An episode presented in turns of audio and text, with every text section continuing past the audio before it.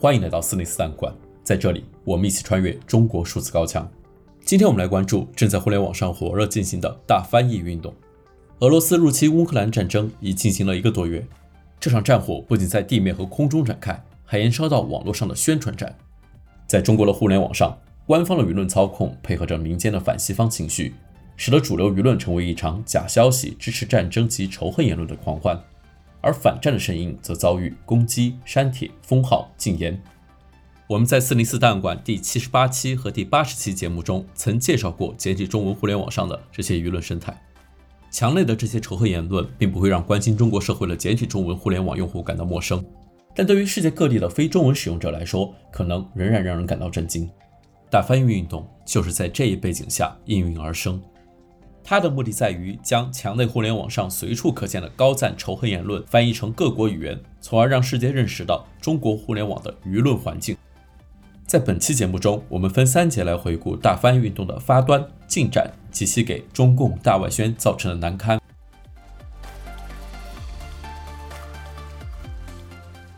大翻运动始于在俄罗斯入侵乌克兰的头几天，中文互联网上流传了关于乌克兰女性的骚扰言论，当时。收留乌克兰小姐姐一类的言论甚嚣尘上，与这类性骚扰言论相伴的，还有对于普京和俄罗斯侵略行为的极力鼓吹，例如“俄罗斯一小时二十二分钟直通基辅”这类说法。这些言论引起了众多反对侵略、反对中国民族主义情绪的网友的强烈反感。在 Reddit 论坛，一个使用中文主要讨论时事的名为“冲浪 TV” 的子论坛上聚集起大量讨论。有网友开始自发把这类言论翻译成英文，发布到推特等平台上。并表示“引号”，希望他们能够了解到中国的舆论场合究竟在谈论些什么。这类翻译内容迅速受到了包括 Vice 在内的西方媒体的关注和报道，这进一步鼓励了个体的零星翻译走向去中心化的大翻译运动。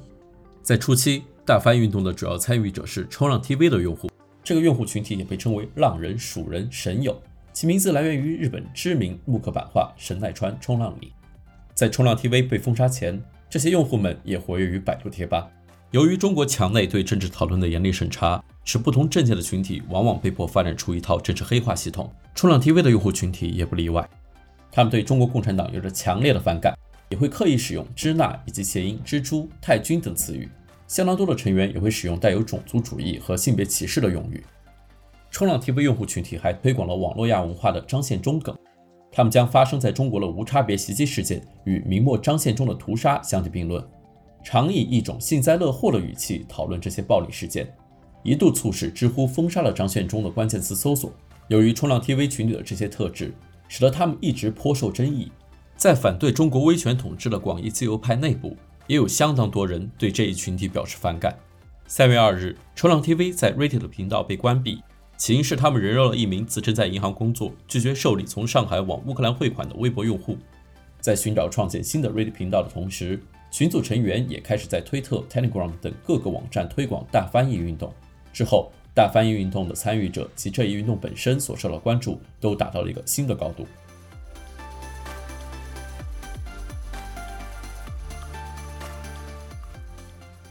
在大翻运动的推特账户下，每天都会更新数条翻译。翻译语言包括英语、日语、乌克兰语等各种语言。在素材选择上，大翻运动多选择几类材料：一种是中国官方的亲俄言论或官方媒体的假新闻，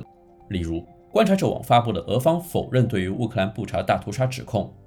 中国外交部部长王毅对于“引号只要中俄两个大国肩并肩站在一起，国际秩序就乱不了”的采访。中俄关系在两国元首共同引领下越加成熟、稳定、坚韧。焕发着勃勃生机。我们坚信，只要中俄两个大国肩并肩站在一起，背靠背深化协作，国际秩序就乱不了，世界公理就倒不了，霸权主义就赢不了。第二种是中文互联网上的民族主义意见领袖的评论，例如复旦大学国际政治系讲师沈毅称。不查死亡的平民应该被视为战斗员，而不是平民，不受日内瓦公约权利保护的言论，以及胡锡进称，如果佩洛西访问台湾，应该加强中国和俄罗斯合作的言论等。第三类翻译集中在各个社交媒体上网民们的高赞评论，其中充满了对于西方国家与人民的攻击仇恨，对于乌克兰被杀平民的不屑，以及称被杀平民的尸体是由演员扮演等评论。这类推特每条都有数百到数千不等的转发量，并得到不少国际媒体的报道。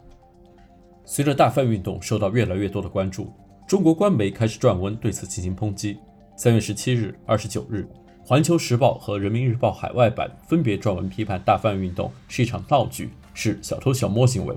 但讽刺的是，《人民日报》海外版的微博评论区一度翻车，评论区高赞评论大多支持大翻运动。有网友评论说：“引号，帮你们讲中国故事，怎么还急眼了？”而网友艾特：“这真的是我最后一个号说引号，你敢筛选评论区，还不敢让别人原封不动翻译出去？”还有人说：“引号，原来把他们说过的话翻译一遍就成了境外势力。”评论区甚至还有持民族主义立场的网民支持大翻运动，认为这反映了所谓民意，填补了外宣的不足。他们说：“引号，传递中国真实的声音，这是免费的大外宣啊，不知道反对个啥。”大翻运动的译作挑战了中国外宣长期试图塑造的中国和平崛起及国际强权的受害者形象。接续了近几年来中国越来越多的战狼外交表演，以及官方宣传中越发赤裸的谎言和反西方敌意。例如，大翻运动一个走红的精品译作，就是来自对中央电视台各大主持人接连贬低嘲笑美国的翻译。美国是当之无愧的全球第一抗疫失败国，是名副其实的全球第一政治甩锅国。全球第一疫情扩散国，全球第一政治撕裂国，全球第一货币滥发国，全球第一疫期动荡国，全球第一虚假信息国。以及中国外交部发言人赵立坚曾对记者扬言：“能够在抗击疫情期间生活在中国，你们就偷着乐吧。能够在抗击疫情期间生活在中国。”你们就偷着乐吧。除了这些官方的声音，中文互联网上网民对民主这体国家的仇恨言论同样，甚至是更加赤裸。不知是否是因为这种尴尬，中文互联网上下架了一些被大翻运动所翻译的内容，包括停止要求大中小学宣讲俄乌战争所谓正确思想的课程，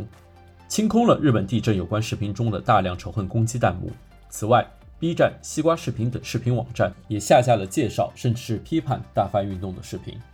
有批评认为，大翻运动选择言论很极端，不代表中国网民的看法。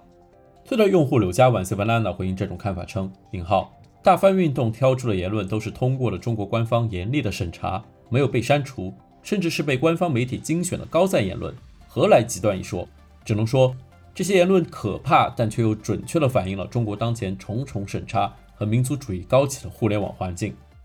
而微博网友艾特樊丰侯模拟官方心理的评论，更是直接道出了大翻运动让官方如芒在背的原因。引号 A 说：“大翻运动真是太恶毒了。”B 问：“是吗？这运动里有哪些恶毒的内容？”A 答：“他们居然把我们中国人说过的话原封不动地翻译了出来。”中国数字时代 （CDT） 致力于记录和传播中文互联网上被审查的信息，以及人们与审查对抗的努力。